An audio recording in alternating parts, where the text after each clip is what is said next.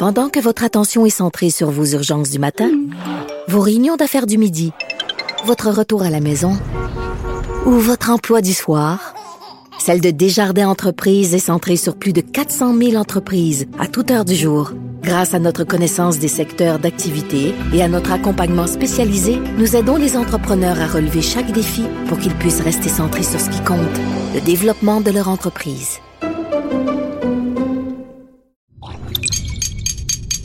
Cube Radio.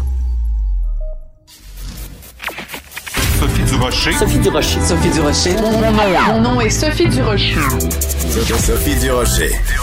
Des opinions éclairantes qui font la différence. Cube Radio. Bonjour tout le monde, c'est Sophie, très contente de vous retrouver aujourd'hui. Écoutez, on déplore aujourd'hui la mort d'un grand comédien québécois, Jacques Godin, décédé à 90 ans. Un comédien avec un charisme absolument incroyable.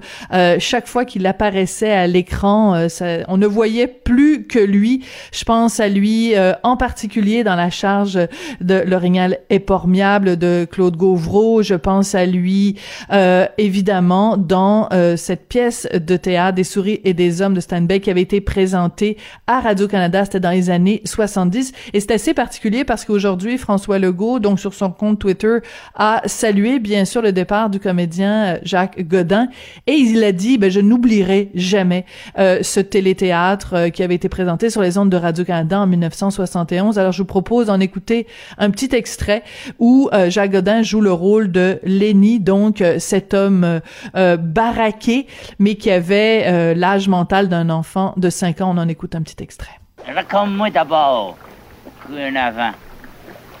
T'as raconté quoi? Les autres gars, puis nous autres, les gars comme nous autres, ça n'a pas de famille. Ça gagne une petite paye, puis ça maudit en l'air. C'est personne qui donnera une scène noire au yob sur la terre pour eux autres. Et pas nous autres, envoyez. Nous autres, on... pas nous deux. À cause que on... À cause que... J'étais avec moi. Puis toi, euh, avec moi, on est ensemble.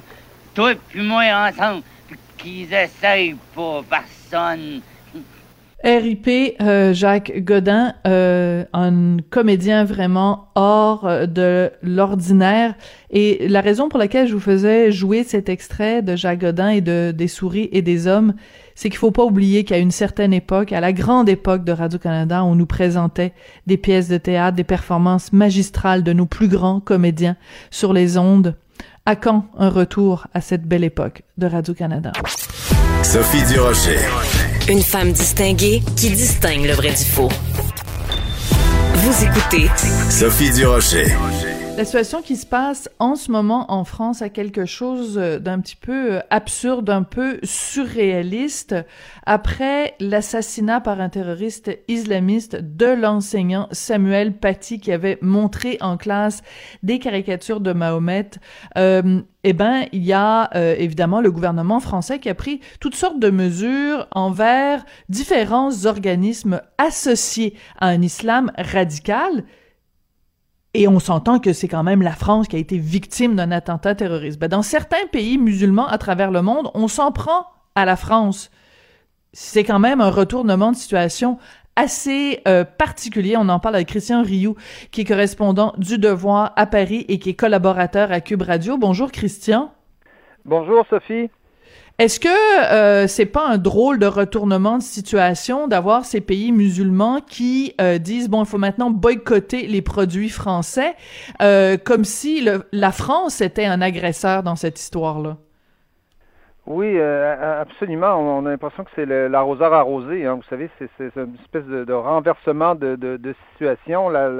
Un enseignant français est, assassiné et voilà tout à coup que des, pays, puis pas, pas seulement, pas quelques-uns, seulement un grand nombre, euh, s'en prennent euh, prennent à la France en lançant des appels euh, des appels au boycott au boycottage des, des produits français parce que la France déclare la guerre à ce qu'elle appelle le, le, séparatisme islamiste ou parce qu'elle s'entête à vouloir toujours de, conserver, en tout cas préserver, protéger le droit de ceux qui caricaturent Mahomet.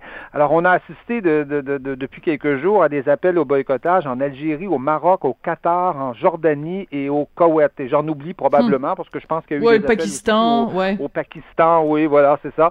Et donc, euh, parfois, ce sont des, des, des, des, des partis politiques, parfois ce sont des élus, parfois ce sont des, des, organismes euh, économiques, euh, mais euh, on sent qu'on sent vraiment une sorte de mouvement très large, moins large que peut-être que celui qu'on avait connu en 2005 là, à l'époque des caricatures mm -hmm. danoises, mais quand même. Et je vous dirais que le celui qui prend le leadership de tout ça, c'est euh, euh, euh, Monsieur Erdogan, Erdogan? en Turquie. Oui, -hmm. absolument. Qui lui, en tout cas, a l'impression de, de, je pense, de, de vivre un moment de, de, gloire quelque part, parce que bon, Erdogan a un vieux contentieux avec avec la France. Hein, c'est c'est euh, Sarkozy qui s'était opposé à son, à son entrée dans l'Union européenne. Euh, pensons au soutien des Kurdes, pensons que la France a défendu la Grèce il n'y a, pas, il y a pas très longtemps face, face à, à, à M. Erdogan. Pensons même au Haut-Karabakh. En tout cas, il y a toute, un, toute une série de fronts, -hmm. hein, la Libye aussi, où la France est quelque part en contradiction avec la Turquie. Et je pense que M. Erdogan, euh, c'est son ennemi favori, c'est justement, c'est justement la France. Et, il, il, et Macron en particulier, parce, hein, parce qu'il l'a, il l'a insulté en, en, oui, en, en se questionnant sur son état mental. C'est ça, il l'a tutoyé dans son dans, dans, dans, son intervention et il s'est interrogé évidemment sur la sur la sur la santé euh, mentale de Macron. Il y avait eu des insultes de ce type-là auparavant autour de la question de l'OTAN quand Macron avait questionné l'utilité aujourd'hui de l'OTAN parce que vous savez que la Turquie est membre est membre de l'OTAN. Donc on sent bien que M. Erdogan veut quelque part utiliser la France pour prendre un certain leadership hein, dans le monde musulman parce que euh, le monde musulman est très est très divisé. Il y a l'Iran, il y a l'Arabie saoudite euh, et, il y a, et il y a justement la Turquie qui a des ambitions aujourd'hui, une fois qu'elle qu a été refusée euh, dans, dans l'Union européenne, qui a des ambitions aujourd'hui et des, des, nostalgies, on pourrait Mhm. mm -hmm. dire, d'empire euh, d'empire ottoman. Donc, on voit bien que M. Erdogan, on dit qu'il utilise ça évidemment sur le plan intérieur parce que la crise économique sur le plan intérieur est assez dure en, en, en Turquie aujourd'hui et son, son pouvoir est quand même d'une certaine façon un peu un peu instable, mais euh, mais euh, on voit bien qu'Erdogan veut euh, imposer son leadership un peu comme à l'époque à l'époque de l'Empire ottoman, son leadership au monde au monde musulman. Mais ce qui est surprenant, les occasions pour le faire. Oui, c'est oui. ça. Puis des occasions qui sont qui sont mal choisies parce que dans ce cas-ci, c'est quand même hallucinant parce que on n'arrête pas de répéter avec raison qu'il ne faut pas faire d'amalgame, que quand quelqu'un commet un crime au nom d'Allah, ça ne se fait pas au nom de tous les musulmans. Il faut pas faire d'amalgame entre les islamistes, les radicaux, les terroristes et la population musulmane qui veut vivre en paix. Or, ce que font tous ces pays-là, c'est de dire, ben, il y a un terroriste euh, euh, euh, islamiste qui a commis un acte, donc on va tous se montrer solidaires parce que nous sommes musulmans. Il devrait au contraire se dissocier de cet acte-là. Oui, absolument. Et en tout cas, au niveau des, je dirais, des pouvoirs, on ne voit pas véritablement de, de, de, de façon de, se, de, de, de, de, de, pouvoir, en tout cas de, de représentants qui se dissocient véritablement. Vous savez que le monde musulman est quand même un monde où, euh, depuis un certain nombre d'années, l'islamisme euh, a gagné énormément de terrain. Euh, Erdogan en est l'exemple même. Mais hein. oui. Vous savez qu'il y a, il y a, il y a dix ans, on donnait l'exemple de, moi j'étais allé en Turquie à, une époque Mhm. où on nous disait, Erdogan, ça va être la, la démonstration, la preuve que l'islam peut être démocratique. Regardez, c'est un, c'est un musulman, c'est un islamiste, ça va faire comme une sorte de démocratie chrétienne. Ce sera, euh, ça sera une démocratie, euh, une démocratie musulmane. Et on voit ce qui s'est passé avec avec euh, avec Monsieur Erdogan. Mais vous, vous savez, euh, ces, pays-là, euh, ces pays-là ont aussi des intérêts. Hein. Euh, Monsieur Erdogan, par exemple, est extrêmement silencieux depuis 2016 sur les Ouïghours. Pourtant, les Ouïghours Ah ben oui. sont musulmans hein, en Chine. Oui, oui. Ah, une communauté, 2016, oui, euh, une minorité musulmane qui est vraiment, euh, euh, écoutez, euh, victime de ce qui s'approche d'un génocide là en Chine. Puis normalement, par solidarité, il devrait, il devrait par solidarité musulmane, par solidarité co-religionnaire, se porter à leur défense. Puis il dit pas un mot parce que c'est pas, c'est pas des, d'une communauté qui a, qui a intérêt à défendre. Absolument, il le faisait jusqu'en 2016, jusqu'à temps que la crise économique soit un petit peu, euh, soit un petit peu euh, euh, s'aggrave dans son pays. Et depuis 2016, il se tait. Il a même extradé des, des résistants ouïghours en Chine. Aujourd'hui, il y a une collaboration aujourd'hui entre les deux gouvernements. Alors, vous voyez bien que la solidarité musulmane de M. Erdogan, elle est, elle est à la pièce. Et la France, c'est eh, eh, à géométrie variable. oui, voilà, c'est ça. C'est l'ennemi idéal. La France est l'ennemi idéal L'Allemagne, c'est un pays que M. Erdogan peut faire chanter grâce aux 3 millions de Turcs mm. qu'il y a, euh, a en, Allemagne. Mais la France, c'est vraiment l'ennemi idéal parce que c'est un ennemi qui est pas trop fort, je dirais, et qui est le symbole aussi de la laïcité. De, euh, qui, on, peut faire croire que les Français oppriment les musulmans sur leur territoire. Donc, euh, donc c'est vraiment, on sent bien que M. Erdogan essaie là de conquérir un leadership dans le monde, dans le monde musulman. Mais, ce qui m'inquiète, ce qui m'inquiète, Christian, si je peux me permettre de vous interrompre, ce qui me, ce qui m'inquiète parce que je suis beaucoup euh, les médias français et, vous aussi bien, bien sûr.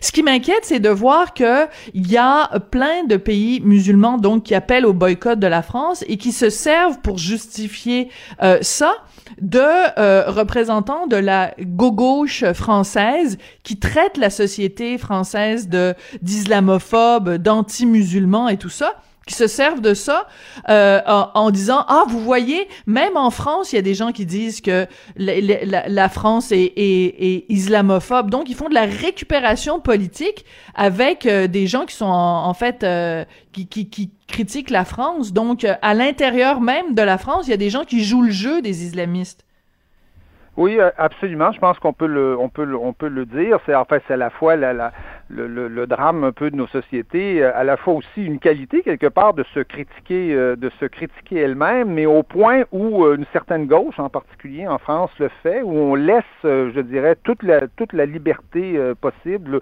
aux organisations islamistes et on s'empêche même à la limite de les de les critiquer. Et il faut faut quand même constater, on, on, voit là l'ampleur hein, du débat. Il y, a, il y, a, une sorte de choc de civilisation quand même qui se produit mm. là. Vous l'avez dit tout à l'heure, l'immense majorité des musulmans veulent vivre en mais il reste que euh, y, a quand même un choc de civilisation qui se produit entre une, civilisation qu'on pourrait appeler euh, française, euh, plutôt plutôt chrétienne, et une civilisation musulmane qui qui est pas univoque, hein, qui est pas où, il y a des voies différentes, mais où il y a quand même peu de pays où on a séparé euh, la religion mhm. de, de, de, la politique. Donc, on, on, on, voit bien là que même au Maroc, même en Algérie, ben l'Algérie qui devait être le, le, grand pays de la révolution algérienne, qui était que la gauche a soutenu, on s'aperçoit aujourd'hui que euh, l'islamisme est extrêmement présent aujourd'hui dans, dans, le, dans, mhm. dans, les dans les euh, dans, dans l'État, dans tout dans tout ce qui est institution finalement mhm. en, Algérie. Et donc, on, on, on, assiste vraiment à des à des chocs. et on a un peu l'impression de revenir à des chocs euh, culturels, à des chocs de civilisation qu'on avait connus, euh, je sais pas moi, avant la Première Guerre mondiale. C'est pas pour rien qu'on parle de l'empire euh, de l'empire ottoman, ottoman aujourd'hui. Oui, tout à fait. mais ce qui est, ce qui est le plus désolant dans tout ça. un peu inconscients face à ça. ben oui, mais ce qui est le plus désolant pour rappeler ça, sur, ramener ça sur un côté beaucoup plus terre à terre, c'est que on, on, a tous quand même été terrorisés, on a tous éprouvé une, immense euh, euh, détresse, une immense révolte de voir un enseignant euh, égorgé, décapité, et normalement on devrait tous à, travers la planète être complètement tétanisés par cette histoire-là. Puis là, ça devient un un cas de ah, il faut boycotter le camembert, puis il faut arrêter d'acheter du, du fromage de la vache qui rit. je veux dire, on a perdu de, de, de vue complètement le, la question fondamentale qui est un homme de 47 ans a perdu la vie, a été décapité parce que il s'est battu pour la liberté d'expression. C'est quand même ça à la base. Et on aurait aimé voir tous ces pays-là, l'Algérie, le Maroc, etc., euh, émettre ne serait-ce qu'un début de, de, de, de peine de dire à quel point euh, c'était terrible ce qui s'est passé. Puis ça, c'est pas arrivé. Et ça, je trouve ça terrible. Oui, on on on n'a on n'a pas vu ça, mais c'est euh, vous savez c'est on s'imagine toujours que le terrorisme c'est un acte isolé, c'est un c'est un ouais, ouais, le loup solitaire. Le loup solitaire, oui, c'est ça qui agit comme ça. Mais si le terrorisme qui survit, qui se qui se répète, qui qui qui marche quelque part et qu'on qu'on retrouve régulièrement, c'est un terroriste qui bénéficie, je dirais, de plusieurs couches de soutien. Hein.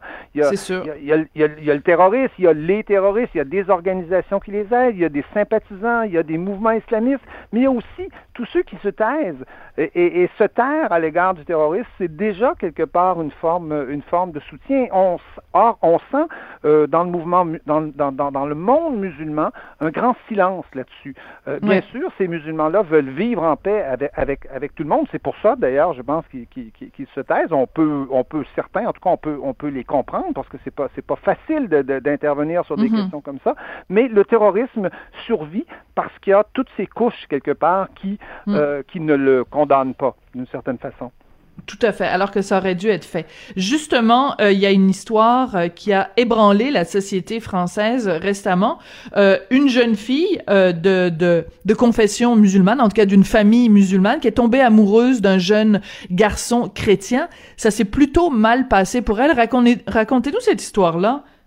Christian? Oui, c'est tout à fait. Ça, aurait pu être une tellement belle, tellement belle histoire, en fait. Ben, un peu Roméo et Juliette, hein? Oui, c'est ça, une jeune bosniaque de, de 17 ans, Selma, qui tombe en amoureux, euh, en amour avec un, jeune, un jeune serbe, sauf que le, serbe est chrétien et que Selma est musulmane, sa famille est, musulmane, comme, comme on l'est en, Bosnie. Et donc, euh, et donc, la famille n'est pas d'accord, euh, elle se sauve avec lui, la, famille lui dit de revenir et carrément, la famille tend un piège à sa fille en lui disant de revenir, il n'y a pas de problème, mais une fois qu'elle arrive à la maison, on lui saute dessus, on, on, on, la bat littéralement et on la tond, on lui tond les cheveux. Imaginez, vous voyez le, hmm. symbole en France de, de cette, de cette euh, tonsure là à l'époque de la libération, euh, les femmes, euh, les, les, les, femmes qui avaient eu des liaisons avec des Allemands hmm. avaient été tondues souvent en place, en place publique et là on on a fait ça à cette, à cette jeune fille de, de 17 ans pour, l'humilier, euh, pour l'humilier, voilà. Et donc, euh, tous ces, toutes ces personnes, heureusement, toutes ces personnes, ce sont, ils sont, ils sont cinq, hein, euh, avoir participé à tout ça, se sont retrouvés devant les, devant les tribunaux et ils ont été, ils ont été heureusement condamnés, sans qu'on invoque, par contre, le motif religieux, alors que pour, pour la, la défense de, de, la jeune fille, il semblait que le motif religieux était assez, assez, assez évident et euh, donc, euh, euh, deux de, le, les parents vont être expulsés avec leurs trois enfants d'ailleurs, mm. l'oncle et la tante qui ont participé aussi à, cet événement-là ne, le seront pas pour l'instant, semble-t-il, parce qu'ils ont un statut de, de réfugiés. Mais on sent que l'État français, en tout cas compte tenu du, contexte, a réagi, a réagi assez vite. Et, euh, je, trouve que c'est un message quand même. C'est un message quand même assez fort qui est envoyé à ces familles. Puis on pense ici, évidemment, au Canada, on a en mémoire euh, l'affaire de la famille euh, Shafia, où ils appréciaient pas que euh, leur fille euh, se vive à l'occidental et tout ça, refuse de porter le voile. Elle, veut avoir des, des, des chums qui sont... et donc, ben, elles sont retrouvées assassinées, les filles Shafia. Mais donc, pour éviter ça... Voilà, des crimes d'honneur. Donc, on peut considérer quand même que tondre sa fille, c'est aussi un crime d'honneur. Donc, la France, en expulsant les parents, envoie un message très clair. Et aussi, corrigez-moi si je me trompe, Christian, mais j'ai lu que euh, la, la, les autorités françaises, donc cette jeune fille est placée euh, sous, sous protection, c'est-à-dire l'équivalent de la, de la DPJ ici, et que comme, elle euh, quand est, comme elle est mineure, mineure, ouais, elle est mineure, elle est prise en charge, elle va être prise en charge à peu près complètement par voilà. par, par l'État français et elle aura une, une, une carte de, de, de résident. Voilà. Et ça, je trouve que c'est une, une, belle fin à cette histoire. Moi, je trouve que la France, euh, dans ce, dans ce dossier-là, s'est montrée euh, juste, sévère, mais juste. Et ça m'a beaucoup touché qu'on dise qu'à 18 ans, donc, elle aura euh, la, la, la, nationalité ou enfin un statut où elle pourra continuer à, à vivre en France, alors que, bon, ses, ses, ses parents n'avaient pas les papiers nécessaires. Je trouve que c'est une belle façon, un beau message que la France envoie de dire, ben, les valeurs républicaines, c'est ça. Ça ne se fait pas de, de faire ce que vous avez fait. Et cette jeune fille qui euh, donc est accueillie à bras ouverts par la société française, et euh, alors que pendant ce temps-là, la réputation qu'on fait à la France dans le monde musulman, c'est de dire que c'est un monde une société anti-musulman, ben on voit là justement un bon exemple de la société française qui prend soin de ses enfants. Pas, seulement dans le monde musulman, hein, même dans nos pays, euh, souvent on fait ben une oui. à la France comme étant celle d'un pays, euh, d'un pays où le racisme, moi qui vis en France, euh, en tout cas depuis très longtemps, je vous avoue que la France n'est pas pour moi un pays plus raciste que la plupart des des, des, des, grands pays démocratiques que, que, je connais ou que le, ou, le Absolument. Québec. Effectivement, je pense que c'est tout à l'honneur de la France d'offrir justement l'asile et d'offrir de l'aide à cette, euh, à cette, à cette jeune fille et euh, souhaitons que ça soit pas un cas isolé, par contre, parce que il y a de plus en plus de ce genre de gestes qu'on mm. voit poser en France. Hein. Le, euh, on parlait de crimes d'honneur. Il, il y a, pas très longtemps, il y a eu, des, il y a eu un règlement de compte entre des Tchétchènes et, et, des Maghrébins à Dijon. On voit que des communautés mm. s'organisent pour souvent régler leurs comptes eux-mêmes, indépendamment de, de, la, de la justice. Et ça, je pense mm. qu'un État, un État laïque, un État démocratique ne peut pas tolérer ce genre, ce genre de choses et doit, et doit s'affirmer euh, face à ça. Et ça, euh, comme vous le disiez tout à l'heure au début, euh, on a tendance à pas s'affirmer peut-être suffisamment dans des, dans des situations comme celle-là. Bon, en tout cas, dans ce cas-là, bravo la France. Merci beaucoup, Christian Rioux. C'est toujours passionnant de vous écouter. Christian Rioux, correspondant à Paris pour le quotidien Le Devoir, collaborateur à Cube Radio. On vous retrouve mardi prochain pour ce coup d'œil sur l'actualité européenne. Merci, Christian. C'est moi qui vous remercie. Au revoir.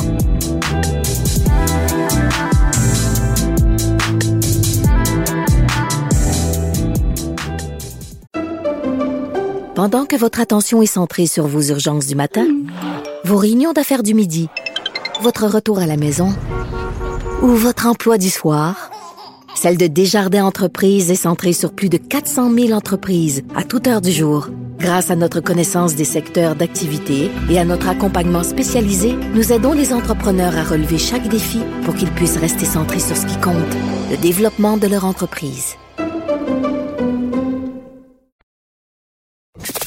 Avertissement. Cette émission peut provoquer des débats et des prises de position pas comme les autres. Vous écoutez Sophie Durocher. Qui aurait cru qu'un simple mot prononcé dans le cadre d'un cours universitaire provoquerait une telle controverse? Je dis un simple mot, c'est juste parce qu'il y en a qu'un, mais c'est pas un mot anodin, on est tout à fait d'accord là-dessus. Mais qui aurait cru quand même que un mot pourrait provoquer une telle controverse?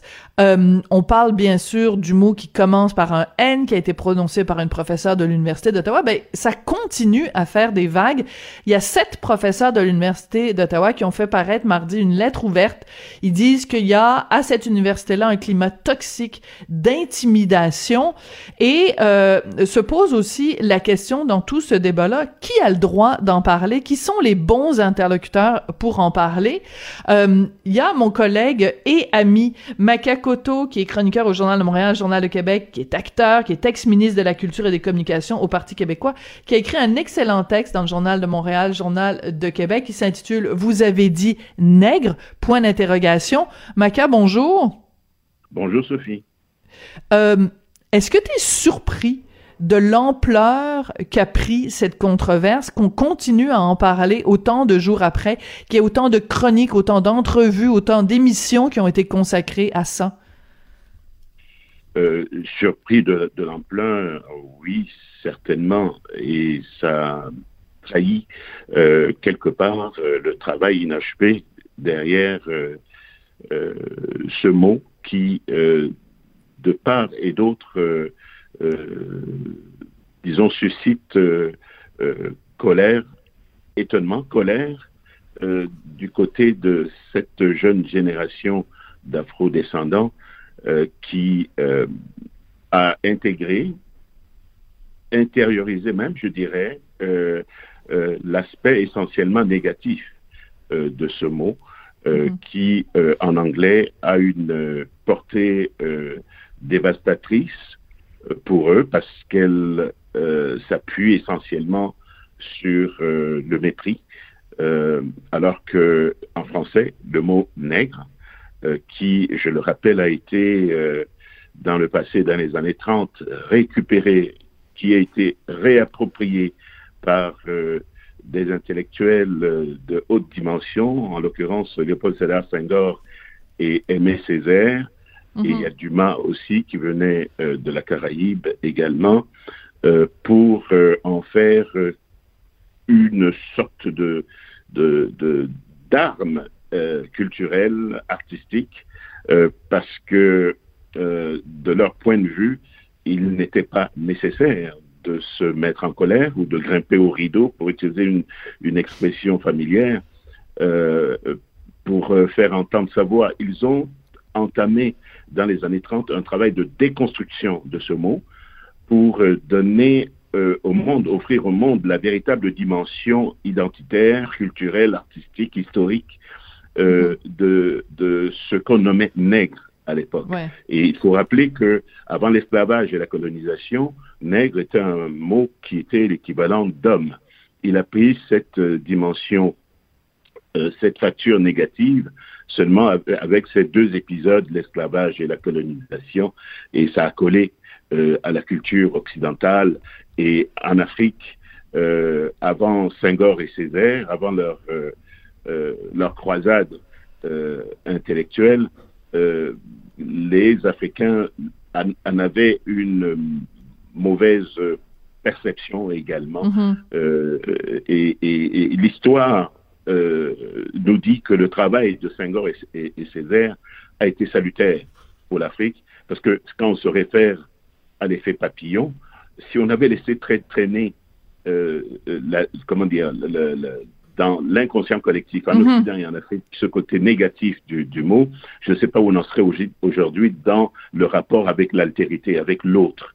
Il est possible que le microcosme de cette jeune euh, génération d'afro-descendants aujourd'hui, qui est complètement déconnecté de cet héritage culturel voilà. de Senghor et Césaire, euh, soit, euh, disons, beaucoup plus large que ça. Et ce qui leur manque ici, c'est cette dimension-là.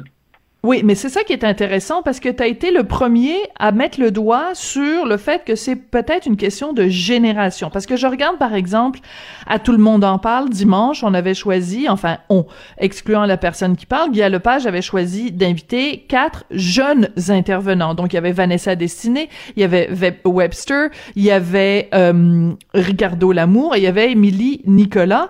Et on aurait pu tout aussi bien inviter toi, inviter Normand Brathwaite, inviter Dominique Anglade, inviter Daniela Ferrière, inviter Normand Brathwaite.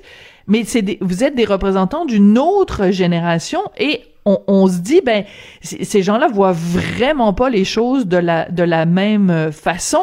Euh, c'est quand même assez singulier que vous tous qui défendez un petit peu une perspective historique que euh, vous fassiez dire par la jeune génération ah ben euh, vous vous pensez pas de la bonne façon. Mais je les comprends quelque part euh, parce que j'ai une perspective, en fait une vision holistique de, la chose, tout comme Dany, euh, euh, Normand, euh, Aboucar et, d'autres.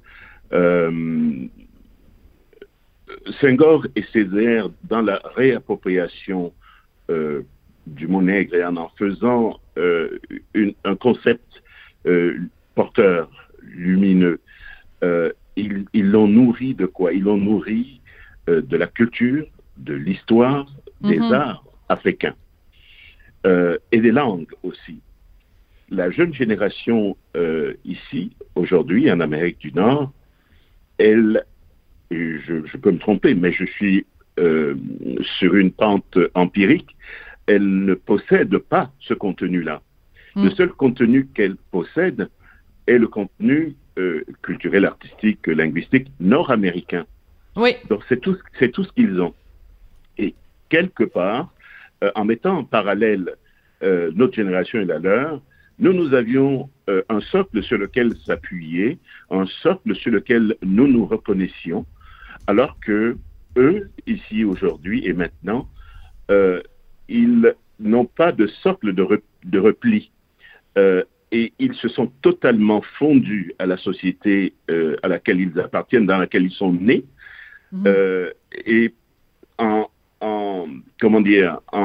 comparaison avec nous, euh, il ne se voit pas dans cette société à travers les médias, à travers euh, euh, le cinéma, à travers la télévision. il ne se, se, voit pas représenté sur la base essentiellement de la couleur, sur la base culturelle. La, la, la, question ne, ne, ne, se, ne se poserait pas s'ils maîtrisaient la culture de leurs ancêtres, entre guillemets, ou les hum. cultures de leurs ancêtres. Oui, c'est pour ça que ta chronique était si importante, d'avoir ce rappel, ce rappel historique. Mais je veux juste faire une, une, une petite aparté, le, une citation quand même assez savoureuse de Dany Laferrière à propos de ce, toute cette, euh, cette controverse autour du mot qui commence par un N. Il a dit euh, cette plaisanterie d'une hypocrisie insondable du N-word est une invention américaine comme le hamburger et la moutarde sèche. J'avoue que l'humour de Denis Laferrière quand même fait beaucoup de bien. Écoute, je veux juste revenir sur euh, le fait que toi, depuis le début de cette entrevue, tu as utilisé à plusieurs reprises le mot qui commence par un N. Euh, il se trouve que à tout le monde en parle dimanche, euh, Guilla Lepage et euh, je vais prendre sa défense a utilisé à quelques reprises le mot N simplement pour citer le titre du livre de Dany Laferrière, Comment faire l'amour avec un nègre. Et euh, il y a quelqu'un qui a réagi très très très fortement sur les médias sociaux. C'est un jeune artiste qui s'appelle Renzel Dash Washington. Et je veux te faire écouter ce qu'il a dit, puis je veux avoir ta réaction après. On écoute Renzel Dashington qui euh, apostrophe Guy Lepage. ça, je veux dire, moi, je suis là comme ça, je vois. Qu'est-ce que Guilla faisait hier? Est-ce que je peux poser une question au peuple?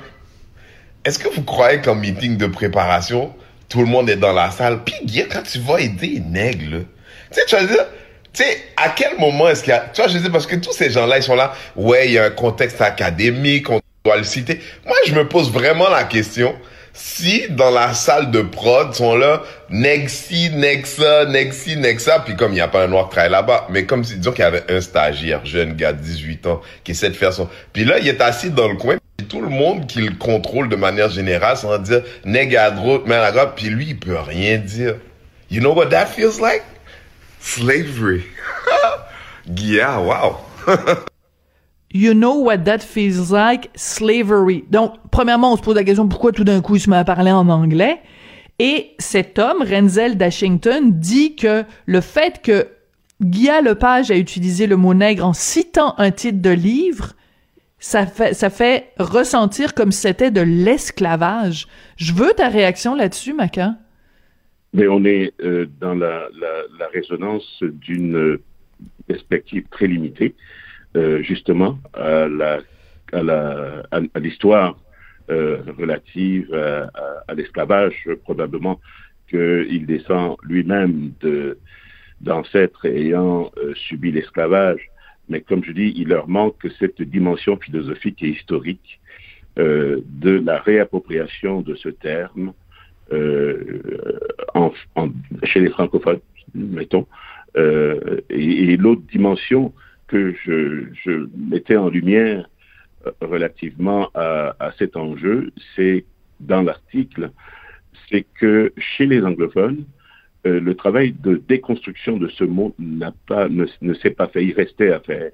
Mm. Et euh, je me rappelle également au collège, au secondaire, quand on nous parlait de la rivalité entre euh, les Senghor, les Césaire, les Damas, versus les Wolsoinka, qui étaient nigérians, et auteur de haute de haut gabarit aussi. Il y avait il y avait une une comment dire une, une discorde euh, perpétuelle parce que les auteurs anglophones ne digéraient pas le terme nègre mm-hmm. euh, parce que justement euh, ils le considéraient de la perspective de leur culture en, en, anglicisée comme un terme négatif. Donc on a frayer ensemble, mais sans jamais, au plan culturel, sans jamais se, se rencontrer. L'Afrique francophone a fait un, un, un, un travail au niveau scolaire euh, pour euh, euh, amplifier le, le, le, chantier initié par Césaire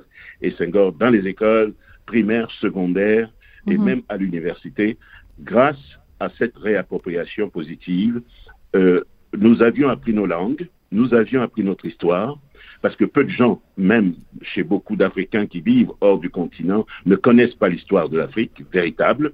Ils connaissent ah oui, tu penses, oui. Voilà. Ils connaissent celle que la, les vainqueurs euh, derrière euh, l'esclavage et la colonisation avaient mm écrite, mais ils connaissent pas l'authentique histoire, celle que mm. Cheikh Anta Diop, qui était un savant euh, sénégalais, ayant œuvré au Collège de France, et ayant le premier établi un lien entre l'histoire de l'Afrique et l'histoire de l'Égypte ancienne pré-islamique, qui était l'histoire des pharaons.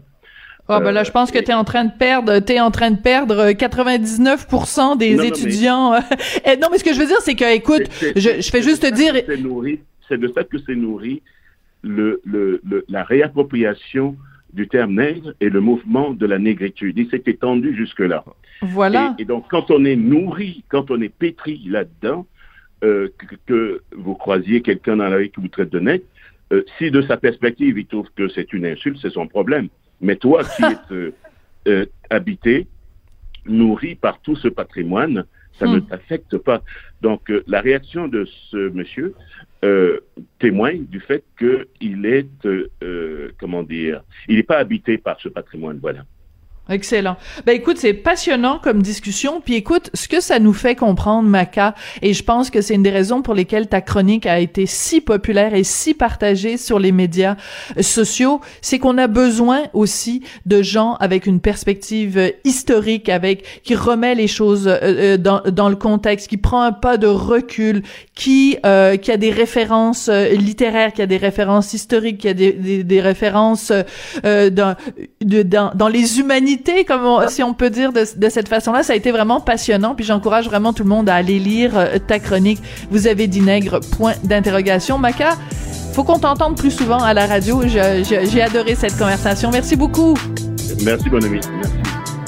Maca Koto, donc, est chroniqueur au Journal de Montréal, Journal de Québec, est acteur et ex-ministre de la Culture et des Communications au Parti québécois.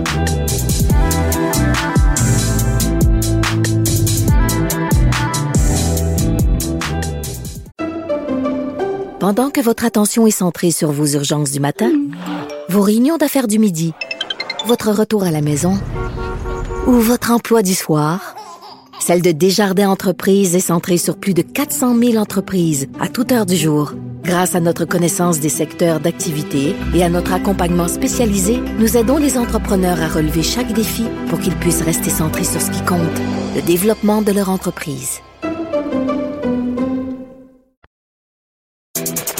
Sophie Durocher. Entendez les dessous de sa dernière chronique. Cube Radio.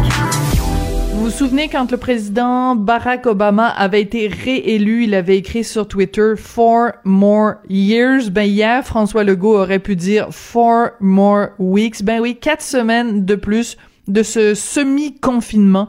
Ça veut dire que plein d'entreprises, dont les restaurateurs, doivent rester fermés encore pendant quatre semaines. Qu'est-ce que ça représente pour le milieu de la restauration? On va en parler avec Vianney Godbout, qui est restaurateur, copropriétaire de Succeda et consultant en restauration. Vianney, euh, bonjour. Bonjour. Cinq heures hier soir, euh, hier après-midi. Comment avez-vous réagi, Vianney? Ben, sans surprise, c'était très prévisible, mais je veux dire, ça ne veut pas dire que les impacts ne sont pas catastrophiques. En fait, je pense que depuis le début de la pandémie, ils l'ont été. C'est sûr que le deuxième confinement, si on veut, euh, ça a été un peu maladroit la façon de l'annoncer. Dès le départ, je pense que ça a créé des tensions. On a vu euh, Christian Dubé se pavaner à tout le monde en parle.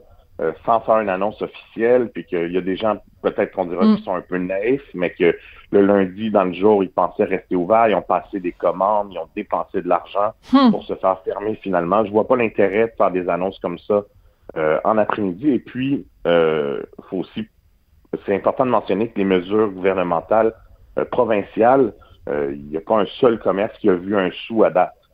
Puis, je veux dire, des mesures d'urgence, il y a le mot urgence là-dedans. Donc, normalement, ça devrait être plus facile d'y accéder. Et puis, euh, je veux dire, c'est pas tout le monde qui peut tenir le ad vitam aeternam sans avoir de l'aide. Donc, vous dites qu'au niveau provincial, il n'y a aucun de vos collègues restaurateurs qui a reçu une scène du gouvernement? Non, les programmes sont excessivement compliqués, c'est long à adhérer. Puis en fait, le, programme n'est pas encore sorti officiellement. Donc, euh, il a été annoncé. Je sais qu'hier, M. Legault a dit que ça serait simplifié d'ailleurs. Mais euh, c'est un cauchemar, c'est des vrais, c'est un labyrinthe, là, de réussir à s'en sortir dans tout ça. C'est quoi ces styles euh, la, maison des fous d'Astérix là le le, le, formulaire euh, bleu A304 qui doit être tamponné par la fonctionnaire B92, c'est ça c'est comme une espèce de, de labyrinthe de fonctionnariat? Ben, c'est complètement ça. Puis en fait, même, même les comptables avec qui je travaille, ben, les, les, détails ne sont pas encore sortis, tout ça. Oui. Donc, euh, nous, on attend, on est fermé. Puis, euh, ben, il y a des gens bien pensants qui nous disent ça va bien aller. as du take-out, puis tout ça, mais je veux dire, ça marche pas. Là. Le take-out, je pense, pour se désennuyer. Là. Il y a certains rares commerçants qui font des bonnes affaires avec le take-out, mais c'est pas une solution viable. Bon, quand il y a eu le premier confinement, on pensait que bon, on a vu de toute façon euh, plusieurs restaurants fermer leurs portes. Après, il y a eu l'été quand même un répit, les terrasses et tout ça. Et là, avec ce deuxième confinement, on, a vu encore d'autres restaurants fermés. Selon votre évaluation, Vianney, combien, quand on va se retrouver à Noël, euh, quel pourcentage ou combien de restaurants au Québec auront dû fermer leurs portes à cause de la pandémie? Ben, à Noël, je pense que c'est pas nécessairement la, vraie estimation parce que euh, la majorité des commerces ont pris tellement de retard c'est probablement dans la prochaine année et demie que ça va se refléter, sauf que je pense que c'est complètement catastrophique. N'importe qui qui n'avait pas une, solidité financière immense euh, passera pas au travers parce que là, on ferme, sauf que je veux dire, si on réouvre, on va réouvrir en plein dans la pire période de l'année, qui est l'hiver, qui est glacial, qui est compliqué. En plus, il n'y a plus personne en ville. Euh, donc, je, ne crois pas que, franchement, certaines institutions probablement vont survivre à tout ça, sauf que ça, regarde très, très mal. Qu'est-ce que vous, quand vous parlez à vos amis euh, dans le milieu de la restauration, euh, la détresse psychologique, c'est plus de la de la tristesse, c'est de la colère, c'est quoi que les gens ressentent sur le terrain? Ben, beaucoup de colère, beaucoup de tristesse également. En fait, les, les deux sont très valables parce que c'est les, gens qui sont en restauration, c'est un métier de passion. Il n'y a pas beaucoup de gens qui le font parce que c'est l'avenue idéale pour faire beaucoup d'argent ou quoi que ce soit. Euh, donc là, on se fait un peu euh, scier les jambes. Ça remet en question plein de choses, là, parce que c'est les rêves de plein de gens qui sont en train de tomber en cendres complètement. Et puis, euh, ben, j'ai vu beaucoup de gens qui n'étaient pas propriétaires d'entreprise chercher à tout prix à se réorienter. Il y a une écœur antique. Euh, puis toute la restauration, je veux dire, on, vend du plaisir, on est supposé en avoir un peu. Sauf hmm. que là, avec les toutes les mesures, tout ça, il y a, plus de plaisir, là, carrément. Même qu'on a réouvert cet été, là, avec, je veux dire, être obligé de faire la police dans nos propres commerces, euh, avec les clients, tout ça, hmm. c'est, pas c'est pas le rêve. Là. D'autant plus que ben il y avait quand même déjà beaucoup d'argent qui avait été investi dans les plexiglas, dans le, les, mesures sanitaires euh, et tout ça. Écoutez, vous, j'ai vu que vous êtes quand même retourné euh, sur un sur un dixaine. Il y a cette euh, ce, ce, ce, service succéda là, c'est des services de, de, justement de, de, livraison de plats italiens. Est-ce que c'est suffisant pour pour survivre, pour pour manger trois fois par jour, Vianney? En fait, je l'ai fait avec euh, Nick Bramos et Nima, euh, qui, sont des, collègues, et puis on est juste trois là-dedans. Je veux dire, je, présentement, je ne crée plus d'emploi. Nous, on a décidé hmm. de ne pas rester à déprimer. Donc, euh, c'est un peu la, cuisine italienne. On a pris les recettes des, des grands-mères de nos amis et tout ça. Puis on fait une cuisine super authentique. Puis franchement, étant donné qu'on n'a pas de salaire à payer, tout ça, euh, on se désennuie, on s'en sort, mais non, c'est pas une vraie business. Là, je veux dire. Euh, mais par exemple, on, distribue beaucoup de bonheur. Euh, ça, ça marche très très bien. Donc, qui sait Est-ce que c'est une avenue possible? Je pense que peut-être que Sucheda va, va exister très prochainement dans un vrai local et tout ça, mais il faut se, faut se réinventer complètement. Le type de restauration que je faisais, des menus dégustation, tout ça, euh, tu sais, de toute façon, ça se réinvente pas en take-out. Mais non. si je décide de me mettre à faire des burgers, il y a plein de gens qui c'est déjà leur business d'en faire. qui les font bien. Euh, donc, on s'est réinventé euh, vers une tendance italienne. Puis je crois que si j'ai à ouvrir un commerce, je peux plus me fier sur une business dans laquelle euh, j'ai 4 à 6 heures par jour pour faire de l'argent. Donc, Hmm. euh, il va falloir transformer. Bon, on va faire une épicerie, une épicerie fine à, à saveur italienne, un café, euh, du prêt à manger. On va pouvoir manger sur place éventuellement. Sauf que, je veux dire, de, de fier juste sur un service du soir et tout ça, euh, j'ai plus, j'ai, plus l'énergie, j'ai plus envie de faire ça. Ah oui. Ben, Donc, même si, mettons, même si le 23 novembre, le gouvernement dit, bon, les restaurants rouvrent, puis là, ils vont être ouverts, là, vous pouvez, euh, vous êtes ouverts pour, euh, pour le, le, le restant de vos vies, même là, vous aurez pas envie de rouvrir un restaurant parce que le prix à payer est trop élevé, Vianney? Il y a juste les fous qui changent pas d'idée, sauf que à, court terme, pas vraiment, non. Euh, parce que franchement, je veux dire, premièrement, on le sait ouvert pour le restant de nos vies, ben peut-être, peut-être ça changerait des choses, mais pas quelque chose que je vois arriver de sitôt. C'est ça, puis on peut pas le Euh, garantir de toute façon. Exactement. Sauf que je veux dire, c'est on pense qu'on fait relativement bien les choses et tout ça, et que c'est des impondérables et des facteurs des facteurs extérieurs euh, qui, qui nous mettent euh, carrément dans la merde dans mon québécois. C'est très fâchant. Puis euh, je veux dire, il y a- il y a- on- je pense que tout le monde est un peu à la recherche de sécurité, de stabilité. Puis euh, malheureusement, c'était déjà un secteur d'activité qui était pas sécuritaire et très instable. Mm. Sauf que là, c'est un peu le coup de massue. Euh, puis franchement, je, je- moi, j'étais pas surpris du tout euh, à l'annonce de, de la- du prolongement de fermeture. Sauf que c'est vraiment dommage d'être instrumentalisé euh, pour, pour, par, par le gouvernement pour enlever l'envie des gens de se réunir ou quoi que ce soit, alors qu'on sait très bien que malgré tout ce qui se passe, les gens Mhm. vont se réunir ailleurs. Et puis, euh, je pense que les restaurants ont donné une très belle performance sur ce qui était des mesures sanitaires et tout ça. Euh, il y a eu quelques rares délinquants. Euh, Je pense qu'on a justement les, les délinquants n'ont pas été assez punis. Puis à la place, on a décidé de punir l'ensemble d'une industrie euh, qui crée énormément d'emplois, qui est un secteur d'activité qui est, qui est, je dire, qui est, qui est- qui est important à Montréal, au Québec au complet. Puis je pense que ça va laisser des dommages irréparables. Hmm. Il y a euh, une information quand même qui est assez intéressante, c'est euh, le fait que bientôt on va pouvoir faire livrer une bouteille de vin avec un repas. Euh, c'est euh, par contre c'est le gouvernement Kakis donc qui a déposé euh, il y a quelques jours le projet de loi 72 pour euh, la, la livraison d'alcool. Est-ce que c'est quelque chose qui pourrait parce que le gouvernement dit on fait ces assouplissements là pour que les restaurateurs qui ont besoin d'aide en ce moment puissent un petit peu s'en sortir. Est-ce que ça peut faire une différence, Vianney? Ben, tout peut aider, faire une différence majeure. Non, puis de toute façon, c'est trop peu, trop tard. SAQ, Ah oui? c'est le système le plus archaïque, euh, je veux dire, au Canada, puis pot- potentiellement, là, euh, dans beaucoup d'endroits civilisés dans le monde, c'est très compliqué d'être un marchand de spiritueux ou d'alcool ou de vin euh, au Québec. C'est une mafia totale. Puis de laisser les gens ben, justement livrer de l'alcool, déjà c'est étrange. Je veux dire, moi, Saint-Hubert le faisait déjà. Euh, Il y, y a- y des, il y a des lois, il y avait moyen de le faire. Euh, l'afficher différemment comme ça, c'est c'est ben, c'est charmant, là, mais je crois pas qu'il y a personne qui va sauver sa business à cause de ça. là.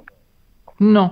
Euh, quand euh, on, on s'est parlé, vous et moi, on s'est parlé à plusieurs reprises depuis le début de, de la pandémie, parce que dans votre cas, euh, c'est comme un, ce qu'on ce qu'on appelle en anglais un double whammy. Là, c'est que non seulement vous vous faites rentrer dedans par la pandémie, mais en plus vous vous faites rentrer dedans par la ville de Montréal, les travaux sur la rue Saint-Denis. C'est pour ça que je voulais que vous réagissiez à un sondage qui a été fait récemment. Euh, 42 euh, des, euh, des Montréalais qui songeraient, semble-t-il, à, déménager. Comment vous avez réagi quand vous avez vu euh, 42 des Montréalais pensent à déménager de l'île? Euh, donc, euh, votre réaction là-dessus, Vianney? Ben, je, je suis vraiment pas étonné. J'en, fais partie. Euh, je veux dire, en, théorie, je suis toujours montréalais, euh, sauf que j'ai, passé, euh, j'ai passé les, les derniers mois carrément là, en retrait là, au chalet, si on peut dire, parce que Montréal est vraiment pas agréable. Je veux dire, ça a perdu tous ses attraits. Euh, puis je vois pas quand ça va revenir, là, franchement. Puis euh, ça, ça revient au même débat. Je pense que tout le monde a hâte à, à novembre 2021 pour sortir projet Montréal puis commencer à essayer de travailler pour faire une, métropole avec le village qu'on a, avec lequel on est rendu. Ouais. Euh, vous dites que c'est ça, Valérie Plante a transformé Montréal en, village. On est passé d'une métropole à un village. Euh, expliquez-nous pourquoi exactement, Vianney, vous pensez ça? Ben, ben, premièrement, je pense qu'ils n'ont pas de plan. C'est toujours euh, de l'improvisation totale.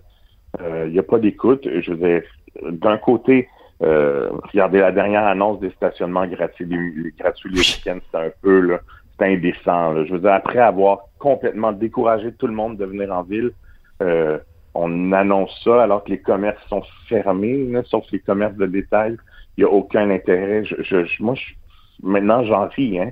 Quand je vois les annonces qui sont faites, je trouve que c'est faut tellement être euh, je veux dire, faut, faut être très mal informé pour sentir que c'est une annonce qui va faire quelque chose de bien ou être complètement là, pro-projet Montréal puis aveuglé par la réalité des choses.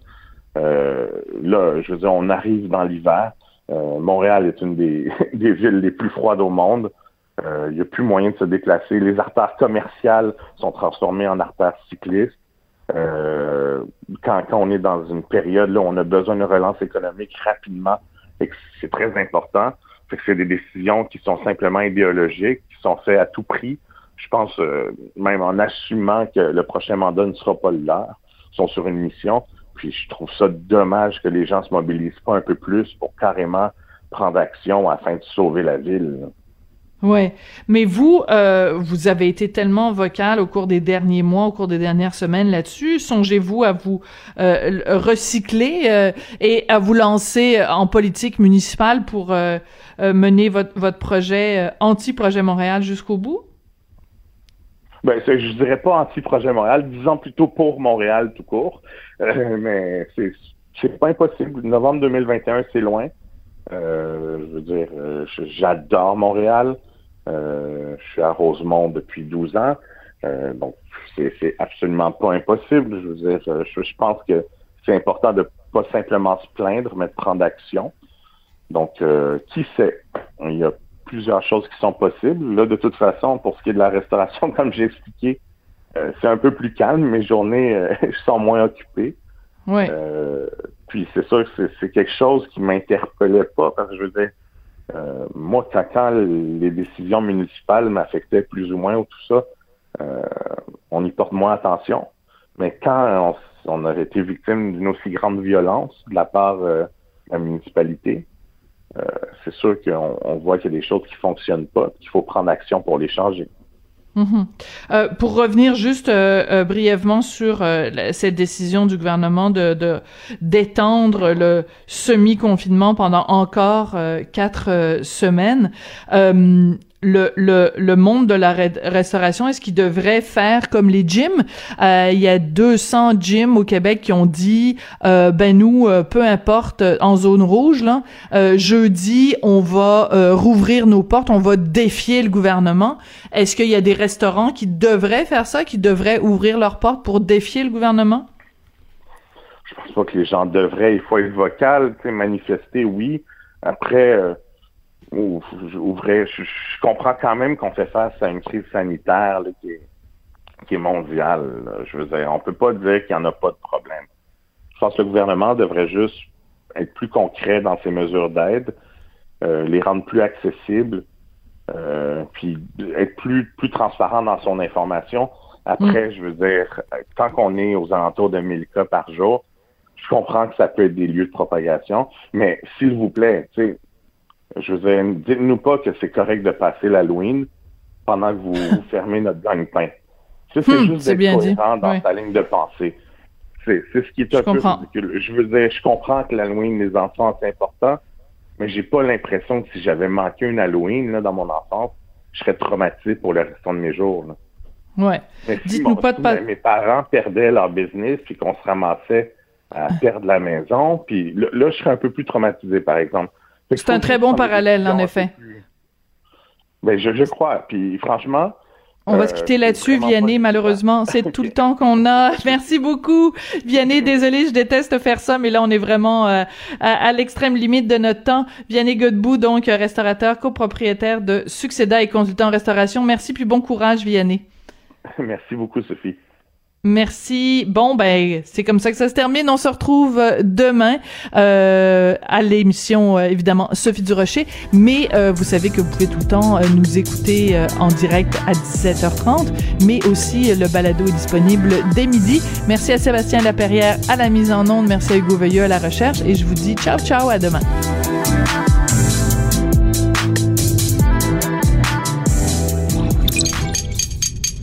Cube Radio.